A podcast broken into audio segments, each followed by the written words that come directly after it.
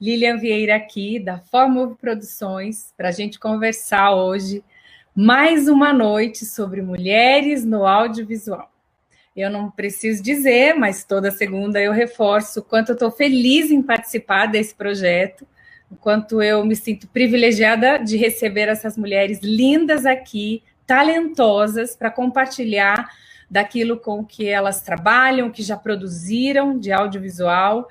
É, nós temos tão pouquinho tempo para conversar. Todas as vezes a gente tem o desejo de ficar, estender a live, ficar mais um tempinho com elas. Tem algumas que já agendamos um retorno para retomar e concluir, porque realmente produzem muitas coisas e tem muito para contar. E hoje a noite não é diferente. A minha convidada da noite nós temos um assunto especial para conversar. Eu vim até, tentei caprichar no figurino hoje, coloquei um brilho para receber Giane Figueiredo, direto de Portugal. Seja bem-vinda. Olá, boa noite. Obrigada Seja pelo convite. Estou muito feliz de participar da nossa conversa hoje. Muito obrigada pelo convite. Eu estou feliz demais de você ter aceito. Jane está lá em Portugal, depois ela conta alguns detalhes aqui para a gente, mas eu preciso apresentar. Tem até uma cola para eu não perder nenhum detalhe do que a Jane tem de conteúdo para poder compartilhar conosco essa noite. Presta atenção, ó. Mais de 20 anos trabalhando com moda e figurino. Iniciou como designer de moda, passando por desfiles, revistas e catálogos de moda. Na sequência, foi para carreira como figurinista, trabalhou na TV Globo, TV Gazeta, Bandeirantes, SBT, fez teatro e cinema. Vocês já acham que 45, 50 minutos vai ser suficiente? Não vai. Jane vai ter que voltar para contar para a gente alguns dos trabalhos dela em novelas, como Poliana, Carinha de Anjo, Carrossel e Chiquititas, que são do SBT, né? Um público estritamente infantil. Tem uma, um material lindo que ela vai compartilhar hoje à noite. E cinema, ela vai falar de algumas produções das quais assinou o projeto de figurino. Estão lindos, o material que a gente vai compartilhar também é riquíssimo. Eu perdi alguma coisa, Giane, errei alguma coisa, corrige e me ajuda a se apresentar, por favor. Não, é isso mesmo. Eu, eu tenho uma carreira já de mais ou menos 20 anos, eu estudei moda. É, eu comecei, na verdade, até estudando interpretação, e fiz faculdade de teatro, e depois passei para. Enfim, tive uma, uma, uma carreira também de executivo no mercado financeiro, que também me ajudou bastante tanto na, na, no figurino quanto na área de designer, que eu tive também meu projeto pessoal, de ter uma marca. É, eu falo que a minha carreira também no mercado financeiro e ter estudado administração também foi muito bom, foi muito importante. Vendo que sim. E, é, tudo isso foi agregando para o trabalho depois de figurino. E também estudei cinema, estudei direção de cinema, porque para mim Sempre foi muito importante também conhecer todas as áreas. Acho que para construir o figurino era, era importante, como eu já tinha passado pelo lado da, como atriz, é, eu entender o corpo, entender o que um personagem precisa do que está no roteiro, mas também o que é o ator, o que é o corpo, o que é entender essa necessidade, essa diferença entre a pessoa que interpreta mas, e o personagem, mas também não dá para dissociar, né? É preciso respeitar quem vai vestir. Então, acho que isso também é um, um trabalho que é muito importante, a gente precisa dessa sensibilidade. E depois fui estudar direção de cinema, até para poder entender um pouco mais. Eu também gosto do trabalho de, de preparação de ator e, e por ter sido atriz, então tudo isso me ajudou muito na construção dos personagens. Eu acho que é, é, interessante quando você conhece todas as áreas e já atuou um pouco. Você entende muito melhor. E o nosso trabalho é um trabalho de equipe, né? Até porque a roupa, né, o figurino é uma extensão daquele que é o personagem, né? Isso que a gente vai tratar é uma extensão, ele fala, ele comunica. Então eu acho que essa formação toda só vem é, ajustar e trazer aí esse, esse, essa gama aí de, de produções incríveis que você fez. O Edu está aqui, está mandando um abraço para mim e é você. E eu esqueci de dizer que você também dá aula, né? É professora também na pós, na Unip. Isso. É, eu dou aula de, na, de figurino na pós-graduação da Unip, que é uma área que eu gosto muito. Eu acho que essa troca também com os alunos é muito interessante. A gente aprende muito. Sim. E acho que é muito bom quando você consegue trabalhar, atuar no mercado e dar aula.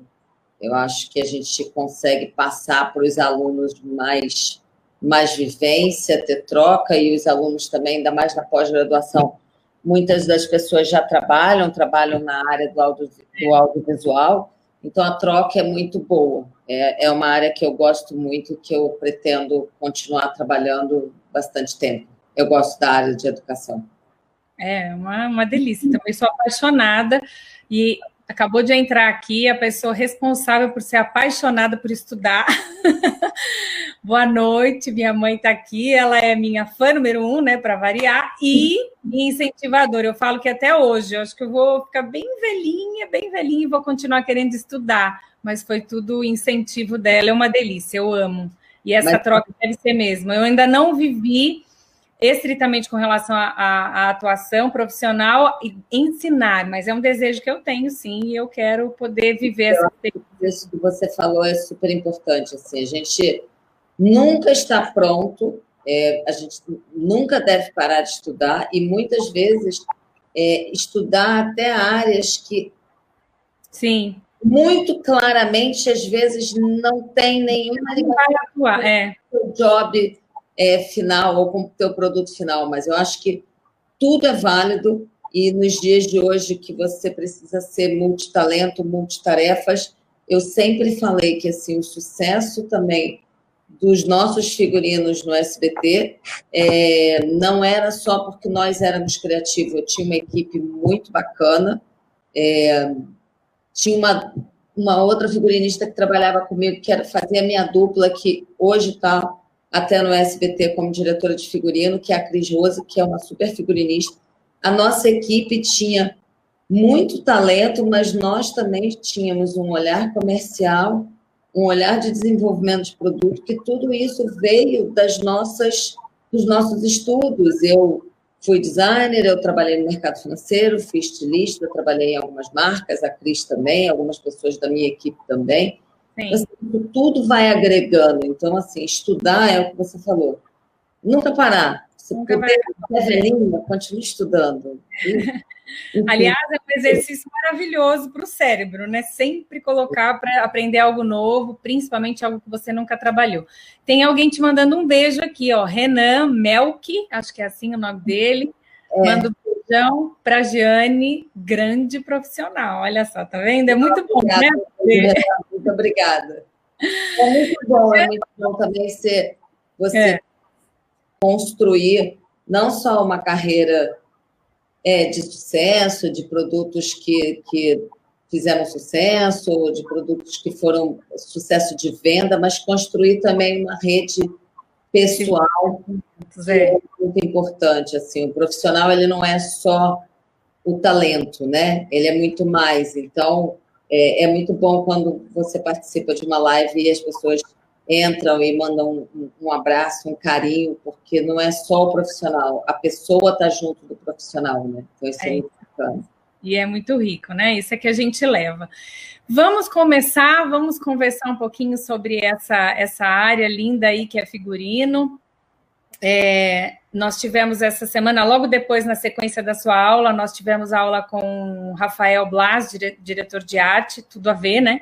Sim. E e muito incrível, a gente teve que revisitar alguns filmes que nós já vimos, né, com um olhar um pouquinho. O meu marido que brinca, ele está aqui, ele falou: aprender é uma ação que nunca acaba. Ele disse que depois que eu aprendi um pouquinho, comecei a buscar e entender e querer trabalhar com audiovisual, a gente é, ver as produções de outra forma, né? Eu falo que eu brinco. Hoje eu vou assistir um filme para entreter e hoje eu vou assistir um filme para estudar, porque a gente começa a ver as coisas de uma outra forma, começa a entender. Semanas passadas eu tive aqui alguém para falar sobre construção de personagens. Foi riquíssimo, foi maravilhoso. E ele mesmo disse: assim, Nossa, até eu que não trabalho na área, vou ver os filmes e a construção do personagem de uma forma diferente. Então, hoje a gente vai começar a ver agora o que compõe também o personagem, que é o figurino. Por quê? que a gente fala que o figurino também conta uma história, Jenny. A gente pode afirmar isso? Ou isso é paralelo, não é absoluto? E por que que isso acontece, de alguma não. forma? O figurino conta muita história também, né? Todos os, os detalhes do filme, tudo que está no quadro do filme, tudo que você vê no filme, na novela, tudo conta história, porque é, não adianta você estar fazendo uma personagem é, romântica com um texto super romântico e ela está vestida super punk, super pesada, super heavy metal. Ela até pode, se todo esse contexto, não que uma, uma punk, um heavy metal não tenha nada romântico, o texto precisa dizer isso, o cenário precisa dizer isso, a trilha sonora. Então, assim, todos os pontos do filme contam uma história. E o figurino, ele ajuda a contar essa história. Então, é, muitas vezes, o figurino, ele só o texto puro, ele não está contando uma história, ele é, é, é, como se fosse um livro. Né? Só o texto é o livro, e você que está lendo o livro cria na sua cabeça em que cenário aquela pessoa está, qual é a roupa que ela está vestindo, qual é a música que ela estaria escutando. E quando você vê o filme ou a novela, ou até a publicidade, Ele tudo traz conta a história. Então, assim, você está vendo um comercial, aquela roupa não é colocada por acaso, as cores escolhidas não foram colocadas por acaso. Normalmente, em publicidade, você usa a cor do cliente, né, a cor da logomarca. Então, assim, não é por nada que aquela cor foi colocada ali. Então, tudo isso tem um sentido. Então, ajuda a contar a história, sim.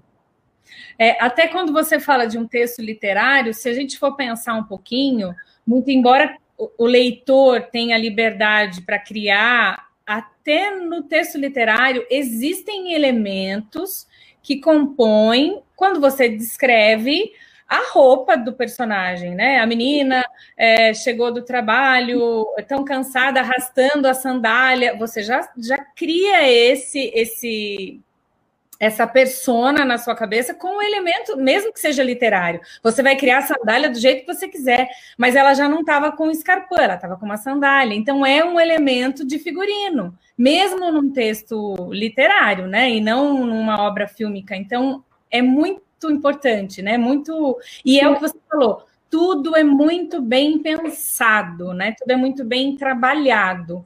E é isso que a gente vai começar a compartilhar o material que você mandou para gente, porque a gente chamou essa conversa nossa de a construção de um figurino, né? Qual que é toda a ideia da gente construir isso? O que, que a gente tem aqui, Jane? O que, que é esse projeto? Como é que a gente. Esse projeto foi um projeto muito, muito interessante, um projeto inovador também no SBT. Uhum. Nós tínhamos a novela Carrossel, Tá. No Carrossel, é, o SBT fez uma minissérie chamada Patrulha Salvadora, porque as crianças do Carrossel, as crianças da escola, elas tinham um grupinho que se chamava Patrulha Salvadora, tá. que era o grupinho deles descobrirem ah, tinha um morador novo no, no bairro, então quem é aquele morador?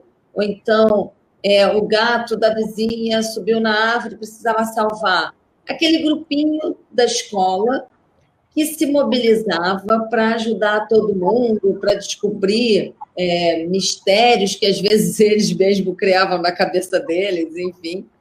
E eles viraram super-heróis.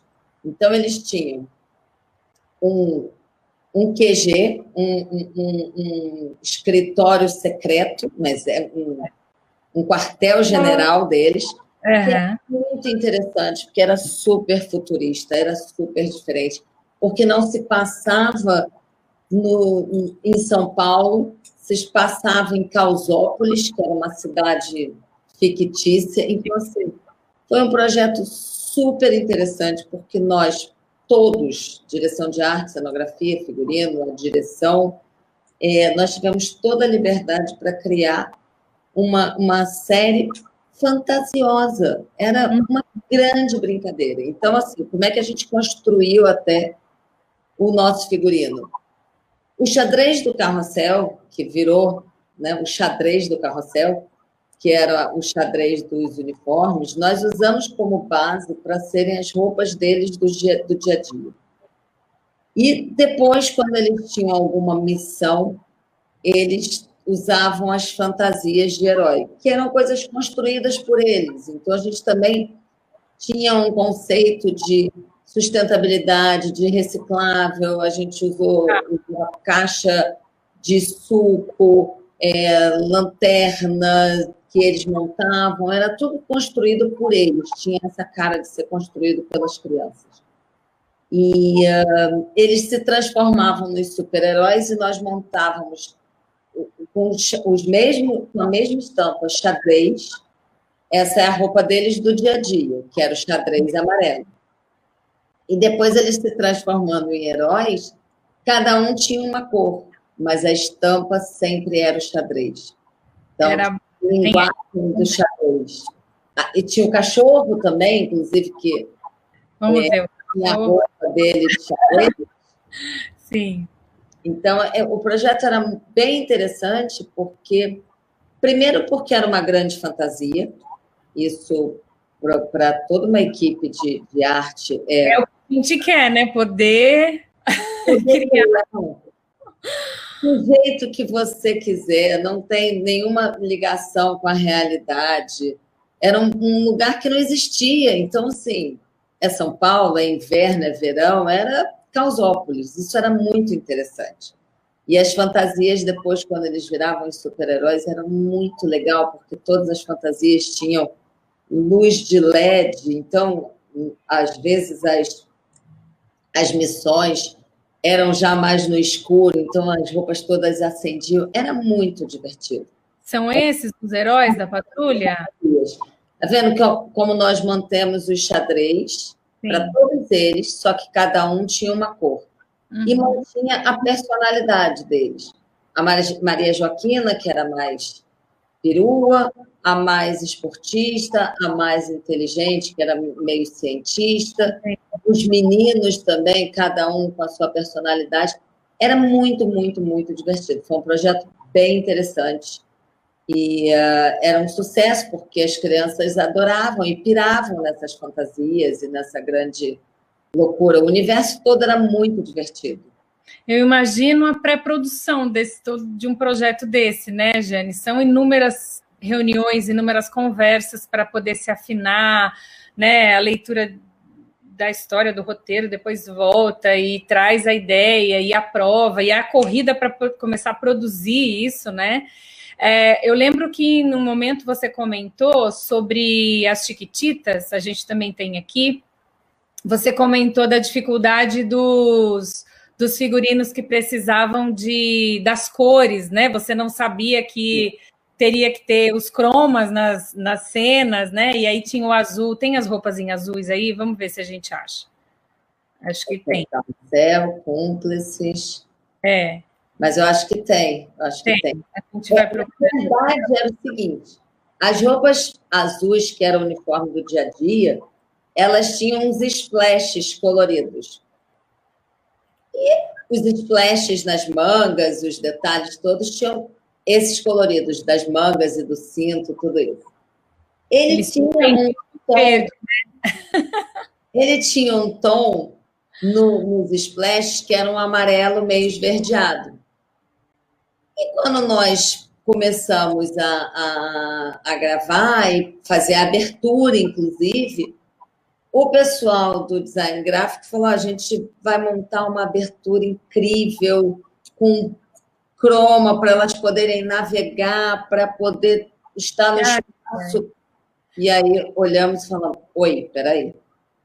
Se vai ter croma na abertura, vai ter tanto croma assim, então, vamos fazer uma roupa croma.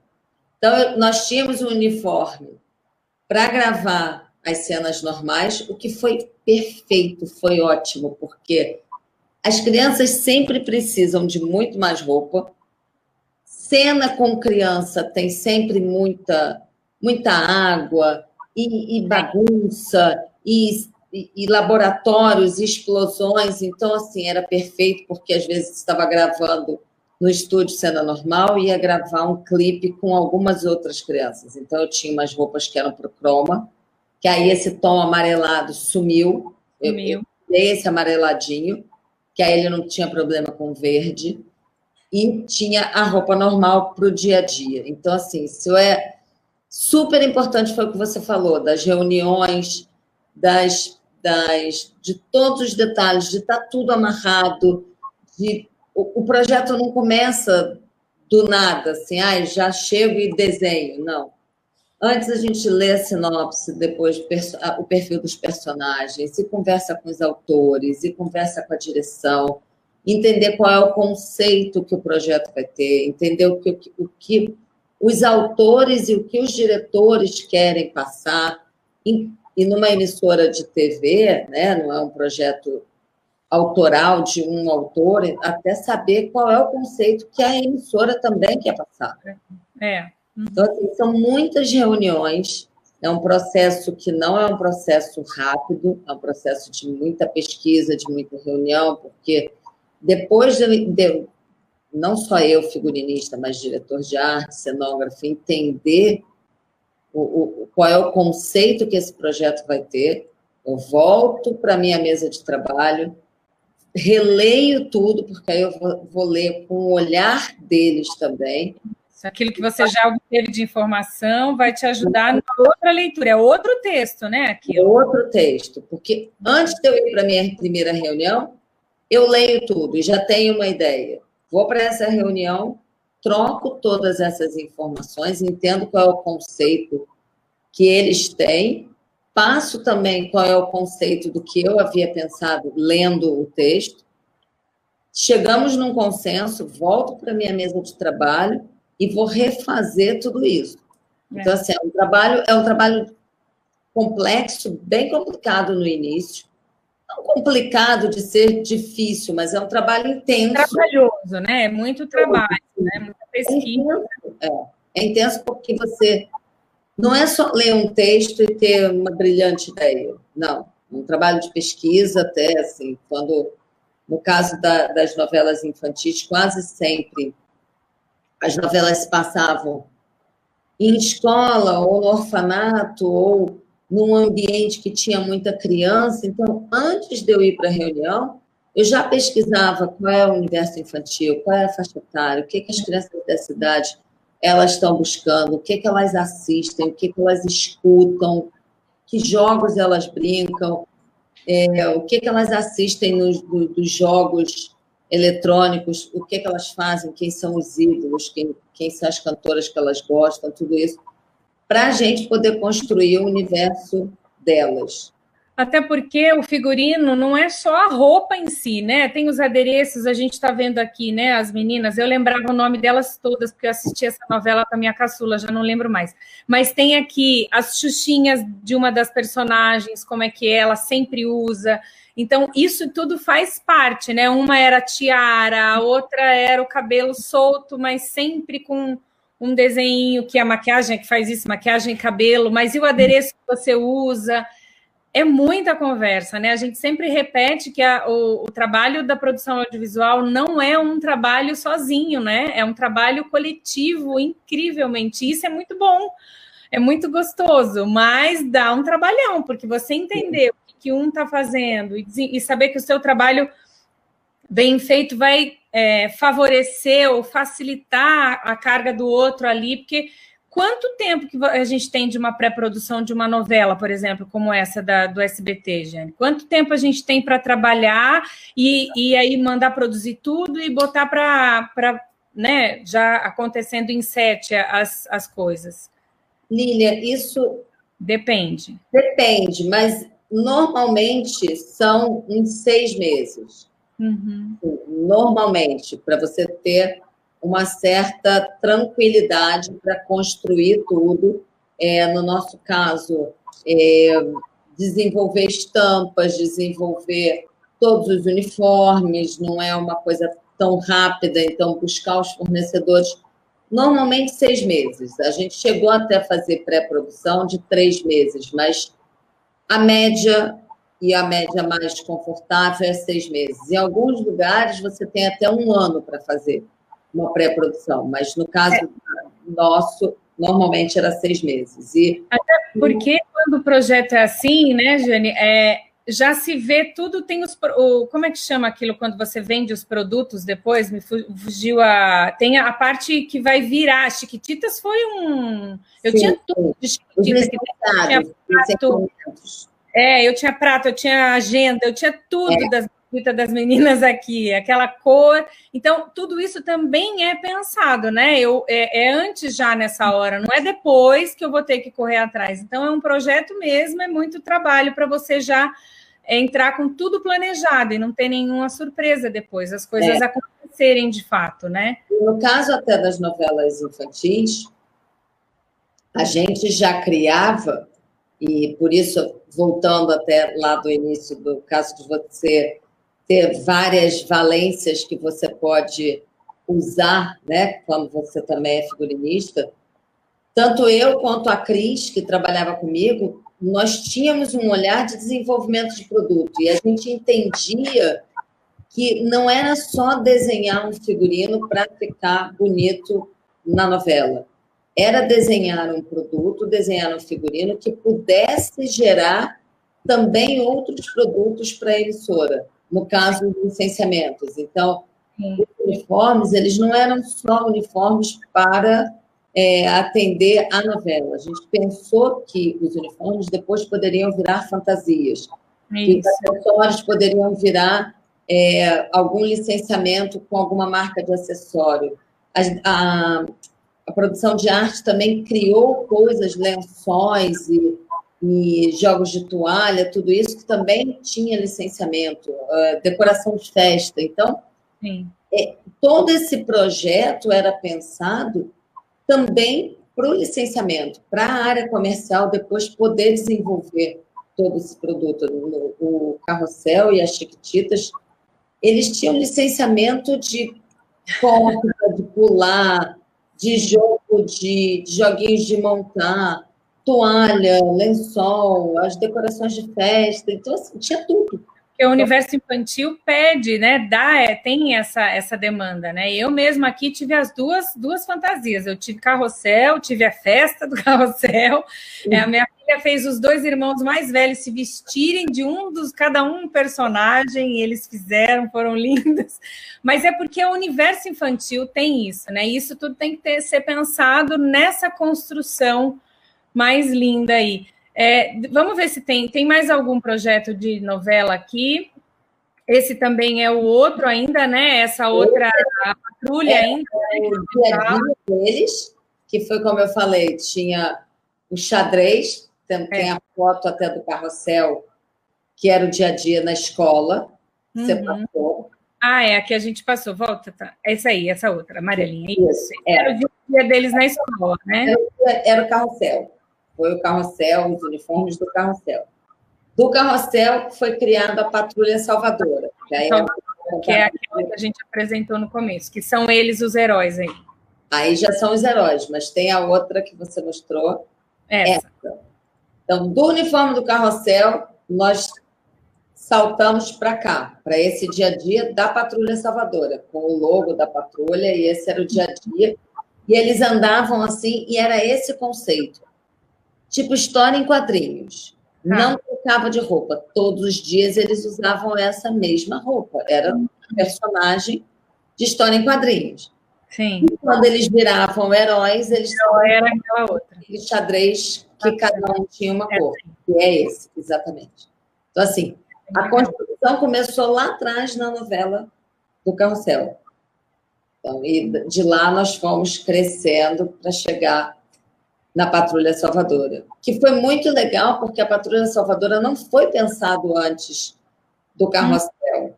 Existia a Patrulha Salvadora dentro da novela. Carrossel, é. Mas não a série. Então, é. nós pegamos o gancho todo, os uniformes, para poder ter a ligação, porque também não dava para criar uma patrulha salvadora que para o universo infantil é, é, o visual é muito importante. Então, assim, o xadrez amarelo estar lá na patrulha era muito interessante. Então, foi esse crescendo de projeto. Se tem alguma pergunta aqui. É, Jane, você acredita que para um nascer, surgir um profissional, uma, um figurinista, é preciso alguma característica pessoal? Ela precisa. É, existe algum detalhe? Ou ela precisa só gostar ou se interessar por moda, de repente? Existe alguma determinação com relação a isso? É, eu acho que assim, é, a pessoa tem que se interessar por eu nem vou dizer por moda, eu acho que a pessoa tem que se interessar por roupa, por história. Né? Porque fazer figurino é muito mais do que fazer moda. Então, acho que a pessoa tem que gostar de roupa, gostar de arte, gostar de história, ser uma pessoa interessada nessas áreas. Uhum. Ser uma pessoa que tem e que gosta de gente. Tá. Né? Isso é uhum. é muito importante figurino, é, o figurinista é a, do departamento, de todos os departamentos que trabalham no, no, numa novela ou no cinema, os figurinistas são os que ficam mais perto dos atores, né? Figurino e maquiagem. maquiagem. Então, além de você gostar de roupa, você tem que gostar de gente. Você tem que entender o ser humano, você tem que ter, pelo menos ter sensibilidade para perceber é, que você está vestindo um corpo que vai falar, que tem sentimento e que não é uma modelo, porque Sim. essa é uma grande diferença. Então, às uhum. vezes, é, quem gosta muito de moda, muitas vezes tem dificuldade de trabalhar com figurino, e eu posso falar isso muito bem, porque eu vim da moda, né? Uhum. Mas como estudei interpretação, tinha um pouco disso, mas durante muito tempo fui do mundo da moda. E no mundo da moda é diferente, né? A modelo, você escolhe a modelo, pega a roupa e ela vai entrar na passarela com aquela roupa. Ela nem, nem sabe qual é a roupa, ela não vai, ela não tem a personagem dela. Uhum. Então, você, quem trabalha com figurino, tem que ter essa sensibilidade de perceber que não é uma, uma modelo que é uma atriz, é um ator, que tem um corpo que muitas vezes não é aquele corpo padrão que é, o mundo da moda estipula, e que você que vem da moda acha que a pessoa tem que ser magra, é, a roupa não pega, e, e é diferente. Então, eu acho que a pessoa que quer trabalhar com figurino tem que entender esses mundos e tem que gostar de gente sabe? E mais uma vez, né, que a roupa é a extensão do personagem. Acho que essa é o que diferencia mesmo da moda, né? A moda não, a modelo é não é de forma pejorativa, mas ele é um cabide da, da roupa, né? Ela só está ali para apresentar a roupa, não. O personagem não, né? Ele é tudo isso, né? Ele é a expressão corporal, ele é a roupa que está falando, é aquilo que você falou da romântica do, do heavy metal. Ela também pode, mas ela vai estar ali com algumas, alguma composição do figurino que vai dizer que ela curte o heavy metal, né? Que ela gosta desse estilo de música, né? Exato. Então, assim. Pode pra... falar. Perdão, te cortei. Não, não, pode falar. Deixar, além disso, de, de tudo isso, né? É muito bom que a pessoa goste de arte, veja a arte, que tenha um olhar sensível para essas coisas, que goste de fotografia, que goste de pintura, que assista tudo do audiovisual, que vá ao cinema, é, que assista séries, que assista novela, que veja publicidade. Isso é uma coisa também que eu aprendi muito e, e, e sempre falo para os meus alunos que a gente não deve ser fechado em eu só faço cinema, ou eu só faço televisão, ou então a arte maior, a arte menor, tudo é audiovisual. Eu acho Sim. que um profissional, quando ele é completo, ele, ele consegue trabalhar para todos os veículos. Você pode ter até as suas preferências, você pode gostar mais. Ah, eu gosto mais de trabalhar na linha show, eu gosto de vestir apresentadores, ou, né? É, é, também é um trabalho de figurinista. Então, eu acho que quem quer trabalhar com isso tem que ter esse olhar, assim, tem que ter esse não preconceito, é um primeiro ponto. Até para buscar as referências também, né? Referência não é, é, é uma referência, né? Pode vir uma, uma referência de um cinema para um trabalho na TV, que é o que a gente vai falar agora. Vamos mostrar aí. Uh, tem uma outra pergunta aqui, mas eu queria depois que você começasse a falar do, da sua atuação no cinema. Quer começar por esse aqui, Cidade Pássaro? Sim, pode ser. Esse foi pode o último longa. Isso, pode falar. Esse foi o último longa que, que eu fiz. Foi um filme que foi até para Berlim, no Berlinale, no, no, no Panorama, né, nesse ano, em, em, fevereiro, assim, um pouquinho antes da pandemia, foi, teve o festival e depois parou tudo. Esse Ainda filme... conseguiu, né? Olha que maravilha. É. Não, foi incrível, porque foi um festival que aconteceu, né? Depois tudo foi parando. É. É, o filme está no Netflix internacional. Quem tiver. No Brasil ele ainda não está passando. Ele está ah. passando no Netflix no mundo inteiro, menos no Brasil, porque ele precisa, ele vai estrear no cinema ainda no Brasil. Ah, tá.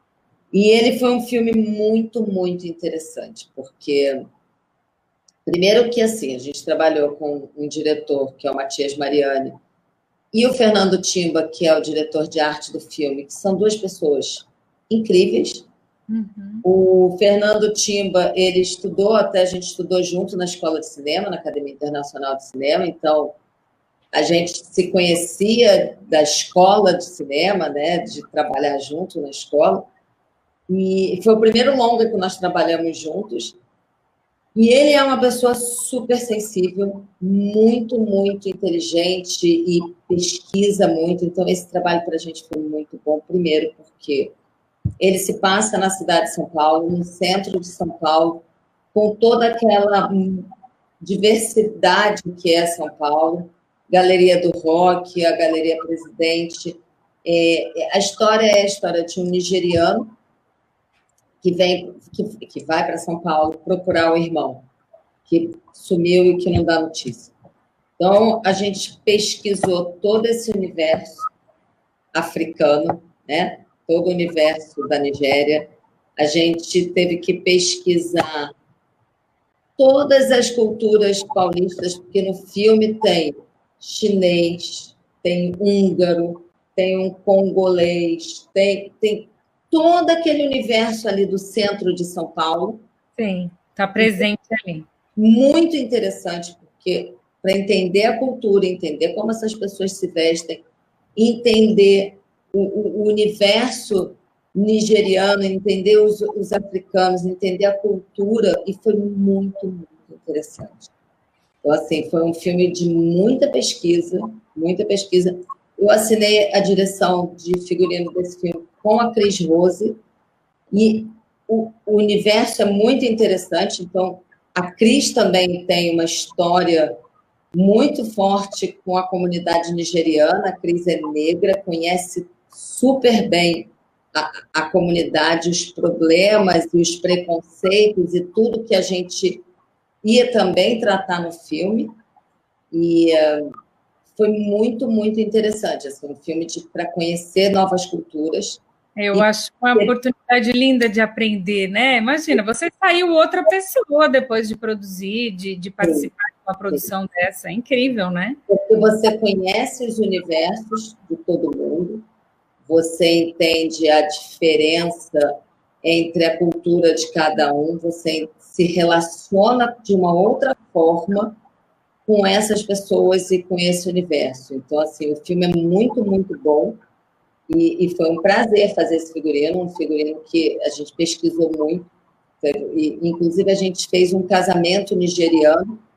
Então, foi incrível conhecer e ver as, os, comprar, e comprar os tecidos, saber onde é que vendia os tecidos africanos em São Paulo, montar todas as roupas, os turbantes, foi muito interessante. Muito Imagina. interessante. É, agora a gente vai é, né, esperar que o cinema volte rapidinho. São Paulo ainda não tem nem data definida para o cinema voltar, mas vai chegar e a gente vai poder curtir Cidade Pássaro. Tem mais alguma foto dele? Não. Tem esse próximo aqui, A Felicidade Delas. Ah, esse filme também, esse curto é muito, muito interessante.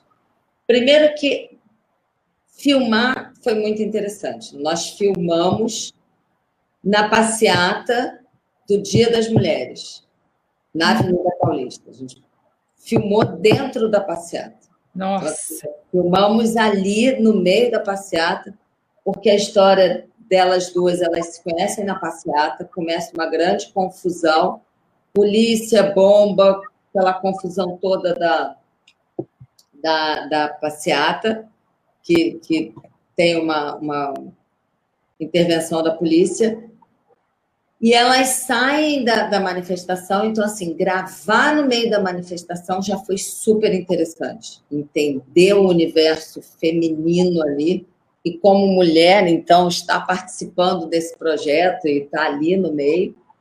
E é um filme também que fala muito do universo feminino, da homossexualidade, do, desse universo que também sofre muito preconceito. É muito interessante porque o, o filme que eu fiz, O Cidade Pássaro, também né, gira em torno, não é essa história, mas tem essa opressão de um nigeriano também que sai da, da comunidade dele e vai para São Paulo e todo esse universo e essa no, na felicidade delas também tem isso.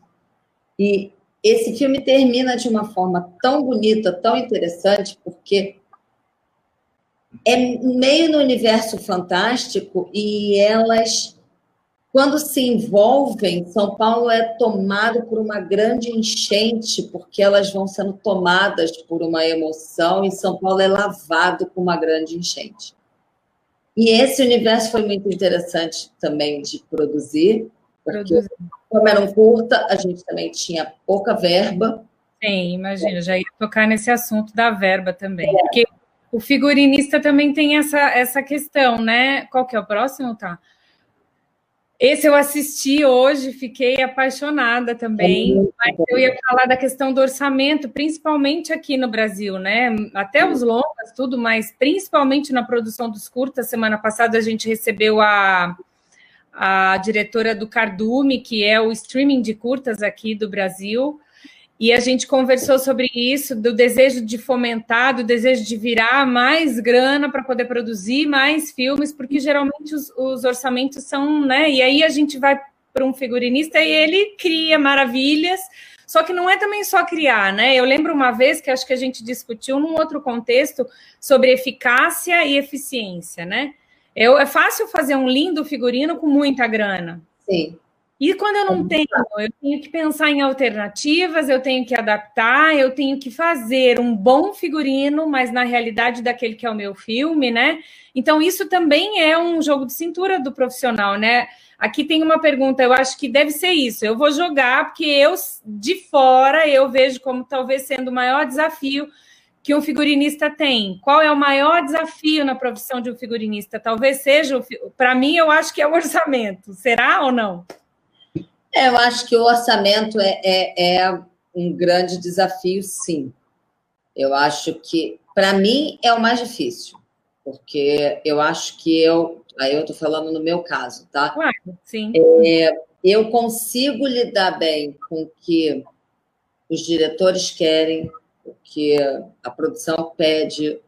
Eu consigo sempre conseguir, quase sempre, eu com a minha equipe, nós conseguíamos é, contornar algum problema. Não problema, mas às vezes o ator não, não, não se sente bem com aquela roupa e você precisa contornar e você precisa fazer com que ele entenda que aquela roupa é, é interessante para o personagem, mas, e muitas vezes também falar, ok, você não está se sentindo bem, vamos trocar, essa roupa não precisa estar tá aí, porque tem coisas mais interessantes. Eu acho que realmente o orçamento, orçamento e tempo, para ah, mim, são, são, as coisas mais complicadas.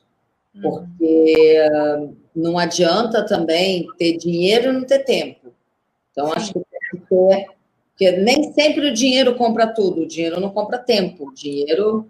E, e eu acho que, assim, eu, eu sempre procurei respeitar os horários das pessoas, o descanso das pessoas. Então, assim, Ah, não é porque eu tenho dinheiro que eu vou bater na casa da costureira é, quatro horas da manhã e pedir para ela costurar alguma coisa porque amanhã eu preciso gravar. Não, ela precisa dormir, né? A equipe precisa descansar. Eu não posso ligar para um assistente e falar: olha, você já está em casa, então, mas sai de novo, vai no shopping comprar não sei o quê, porque agora. Não, lógico que emergências podem acontecer, mas acho que não é o dinheiro que resolve tudo. Então, não é orçamento e tempo, para mim, são as coisas mais, mais difíceis, assim. É, aqui porque eu acho que é a realidade no Brasil mesmo, né? A gente vê aí grandes produções, quando você vai descobrir a questão da produção, da grana mesmo, você fala, meu Deus, é amor à arte mesmo que fez com que a pessoa conseguisse produzir, né? Não é a realidade que a gente tem ainda, não. A semana passada a gente falou bastante disso para fomentar mesmo a participação das pessoas que gostam, trazer o consumo dos curtas-metragens, não só para o audiovisual, mas para uma, né, a população que não, não trabalha, mas como consumidor mesmo, o Brasil não, não sabe ainda, né, consumir curta-metragem. Não, não sabe. É aumentar esse dinheiro para poder subsidiar outros projetos lindos, porque não, o catálogo é incrível. O, o, a gente teve um tempo, mas acho que não sei se as pessoas vão lembrar ou se também são jovens demais, mas houve um tempo que no cinema, você quando ia ao cinema, passava curta antes de começar o filme. Hum. E tinha até um, um, um mercado que, que fomentava aí. Fomentava. Hoje já não tem mais e, e muita gente não valoriza e muitas pessoas até do audiovisual não valorizam quando você fala é. ai, um curta, a pessoa fala, ai, um curta, tipo, sim, um curta. É, e o trabalho deles é exatamente esse, né? O, o, curta não morrer quando é inscrito e passa num festival, mas poder ser visto depois, né? E aí todo esse projeto de arte que tem ali, né? O figurino, a, a, o cenário em si, a, a arte em si mesmo, né? É porque o trabalho é exatamente igual ao de um longa, é exatamente igual de uma, de uma publicidade, é igual. Só que é normalmente tem muito menos grana. Então, assim, o trabalho do figurinista também nesses projetos não é só um trabalho criativo, ele é um trabalho também de buscar fornecedores, buscar parcerias, tentar é, conseguir com os seus parceiros, os brechós que você conhece, as lojas que você conhece, tentar fazer parcerias. Eu, eu no Desencanto, Desencanto e no próprio Cidade Pássaro, é, eu trabalho muito com, trabalhava muito com o Franz, do Minha Votinha, que é um super parceiro, uma pessoa que ajuda muito, muito, muito o cinema nacional, porque ele muitas vezes empresta ou ele faz um preço muito mais acessível, ele é parceiro, o nome dele vai entrar no crédito. E é isso, e também muitas vezes você precisa da própria ajuda da equipe. Sim. No, no A Felicidade Delas, a gente não tinha dinheiro para ter roupa dupla, não dava para comprar roupa dupla, só que elas se molhavam. E a gente ia tentar, a, a, a Carol, ela fez tudo para gravar realmente aquela cena molhada, no, como se fosse a última cena, porque era toda uma traquitana também, para uma caixa d'água virar em cima dela. Mas o que, que nós fizemos? Pedimos para todo mundo da equipe, para todas as. A equipe é quase toda feminina. Quem tinha uma bermuda ou uma jardineira parecida com a da, da personagem, quem tinha uma, uma camiseta que a outra menina usava, para a gente poder ter a roupa dupla, porque não, não tinha dinheiro para comprar outra roupa, era só aquela. Então, a equipe toda estava ajudando. No desencanto, a gente tinha roupa dupla também, isso também é um grande desafio. Que às vezes não é só dupla, é, às vezes pode ser tripla, quádrupla. É. Assim, Quando você tira os takes e acontece alguma, alguma questão de sujar, molhar a roupa, como você está dizendo, né? Precisa de novo repetir aquela cena, você vai precisar de novo compor aquilo. No né? Desencanto, esse personagem da Polo Branca, e o senhor que está de costas, eles levam tiro. É. precisava de mais roupa, porque e ainda mais tiro, nem sempre dá certo o primeiro, então. Então a gente economizou em várias outras coisas e, é, e esse é um trabalho que o figurinista também precisa fazer. Por isso eu falo, é, não dá para ser só criativo. É fato é. que muitas equipes têm é, cada um é especializado numa coisa, né? Então, algumas equipes têm assim um, assistente que é só responsável pelo orçamento, pelas planilhas tal. Mas essa quando é uma realidade quando você tem uma equipe muito grande, mas quando você não tem uma equipe grande, é você, figurinista, que precisa ver tudo. É você que vai prestar conta, é você que tem que saber quanto custa, é você que tem que fazer esse jogo. Olha, posso gastar aqui, mas aqui já não posso mais. Então, no desencanto aconteceu isso, de temos que gastar nas roupas duplas, nas outras a gente precisa economizar. Então, assim, procura lojas muito, muito, muito baratas. É, isso é uma outra coisa que, voltando, eu sempre volto no que a gente já falou para poder também amarrar o assunto. É, é, que você perguntou o que, que é importante, né, para uma pessoa trabalhar com figurino, é que o mundo da moda sempre vende um pouco mais de glamour, né? Então, assim, você vai produzir nas lojas mais mais caras, é, os editoriais normalmente estão com as roupas, as marcas mais caras.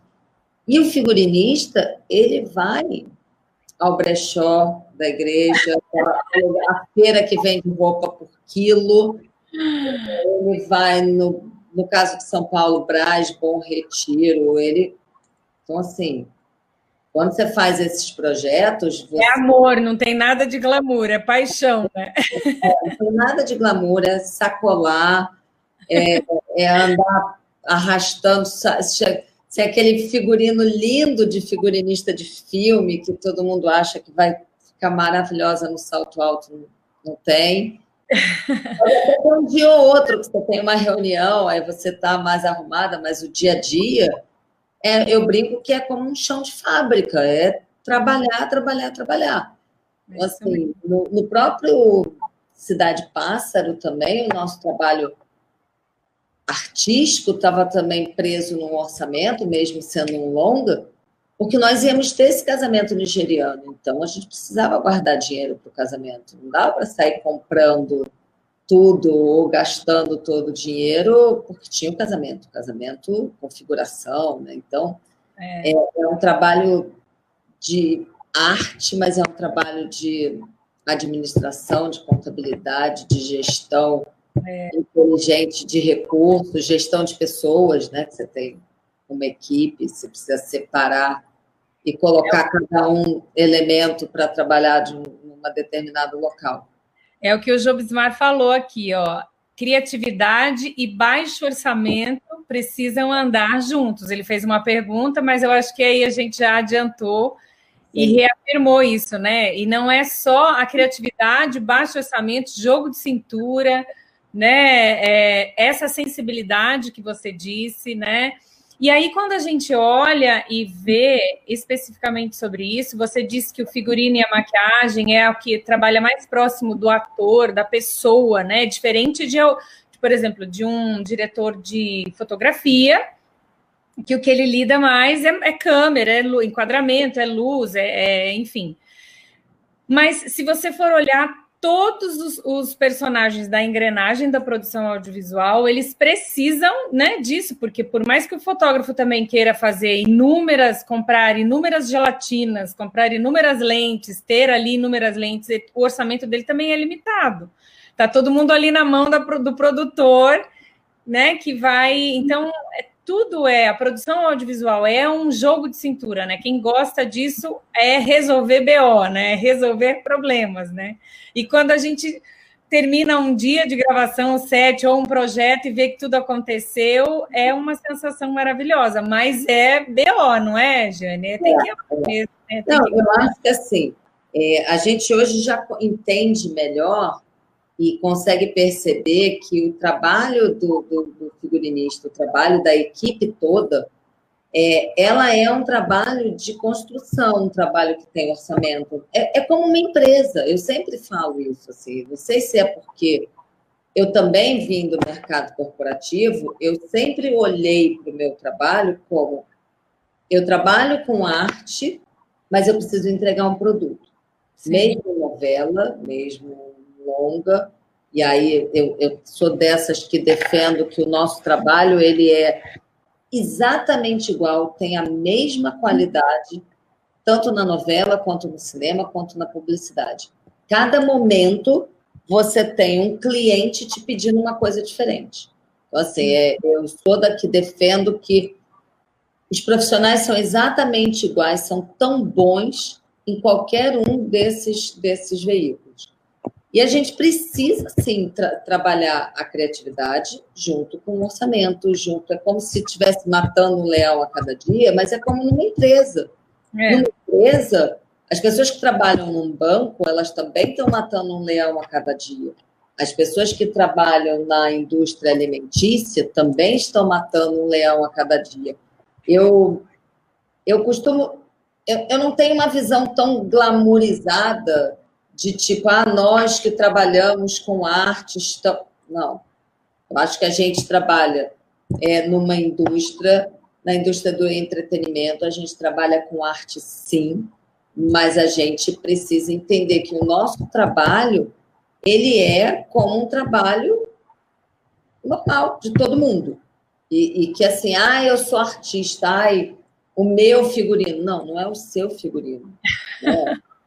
O figurino é o figurino é de um projeto que precisa atender a um cliente, que é o diretor, né, uhum. né, a, a, a, um produtor, se você trabalha, enfim, para uma empresa que também produz, ou só para uma produtora. Então, é um trabalho que é complicado, como todos os outros, eu acho. acho que, é, eu, eu sempre, tipo, é, tive uma relação. Eu adoro trabalhar com figurino, adoro TV, adoro, gosto da confusão, gosto do cinema, gosto de tudo isso. Mas para mim sempre foi um trabalho como outro qualquer, sabe? Eu acho que. Eu sei que muita gente não pensa dessa forma, mas eu acho que a gente tem que ter também um pé na realidade.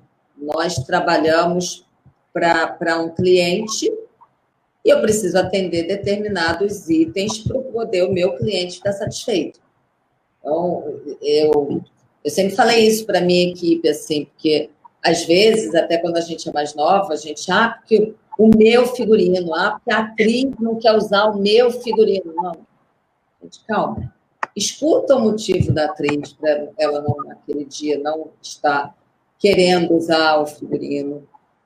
Entende que ela também faz parte do processo criativo, não é o seu figurino. Então, ah, o diretor não gostou da roupa. Ele pode não gostar, ele tem todo o direito de, de não gostar. Como você também tem o direito de não gostar do tipo de direção que ele faz, mas ok. Então, assim, eu acho que a gente precisa. É, menos nós menos eu e mais aquilo que é o, a finalidade, que é o produto, né? A finalidade que é, é, se você faz uma novela, é aquilo marcar uma geração, por exemplo, porque uma novela é um produto muito maior, né? ou um filme também, por que não, né? Marcar uma vida, uma história contada de alguma forma, um, uma algo do personagem que fica para sempre com relação à, roupa que ele vestiu, ao adereço que ele usava, a, a, alguma coisa do figurino, né? Eu acho que é menos, né? É, é, um trabalho mesmo altruísta, é menos de nós e mais para aquele a quem é o como é que fala? O último que vai receber, né? O projeto, o último que é. vai ver a história, vai ver o filme ou a novela, enfim. E você tem que saber com quem você está conversando. Eu estou conversando com um, um, um público de cinema ok, eu vou criar para aquele público naquele momento. Eu estou criando para publicidade, eu vou criar para aquele público naquele momento, né? Para novela. Então, assim, não adianta estar no cinema querendo fazer novela, não adianta estar na novela querendo fazer cinema, a não ser que o conceito daquele projeto permita. Estou na televisão fazendo uma série que nós estamos querendo dar cara de cinema, a linguagem é toda de cinema, a câmera vai ter os posicionamentos de cinema, a iluminação, então o figurino vai ser pensado de uma outra forma. Então, assim, tudo é criado para o seu cliente, não é seu, é o seu cliente, é quem está comprando aquele seu projeto. A mesma coisa como dar aula, assim, né? Você dá aula, você está passando conhecimento. E, e, assim, se eu dou aula na pós-graduação, eu tenho um público. Se eu dou aula na graduação, eu tenho outro público, né? Se eu estou dando uma oficina de figurino, já é diferente.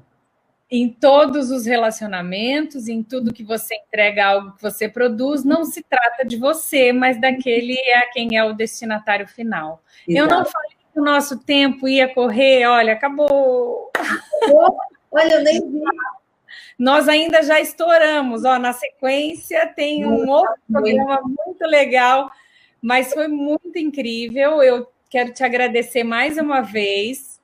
Muito obrigada pelo seu tempo. Quando você disse, né, da questão do tempo, que tempo a gente não, né, não, não compra mais, é a moeda mais valiosa, para mim é mesmo. Eu sempre digo aqui que o mais importante é o tempo. As pessoas que nos assistiram, está, estiveram aqui conosco, os que vão assistir depois, estão dedicando tempo. Então, que bom que eu tive você aqui essa noite para trazer um conteúdo de qualidade. E eles investiram o tempo em algo que vai mudar a vida deles aí, vai fazer ver a questão do figurino diferente. Muito obrigada a você também. Lilian, pelo convite. É, sempre que você quiser, quiser bater papo, eu estou aqui disponível. Fiquei muito feliz do nosso bate-papo. Adorei conversar sobre figurino com você. Que bom que eu que tive essa oportunidade. Eu também adorei, muito obrigada mesmo. Vocês viram, né? Ó, tá ao vivo e ela disse que está à disposição. Então, pode ser que vai voltar e a gente ainda vai conversar sim, quem sabe em outros projetos, que é o que a gente espera. E eu desejo para você aí, ó, outras lindas produções, novela, cinema, longa, curta, média, não importa, mas que você possa contribuir aí com esse know-how grandioso e formar aí outros personagens inesquecíveis que a gente vai, vai ver e viver. Muito obrigada, viu?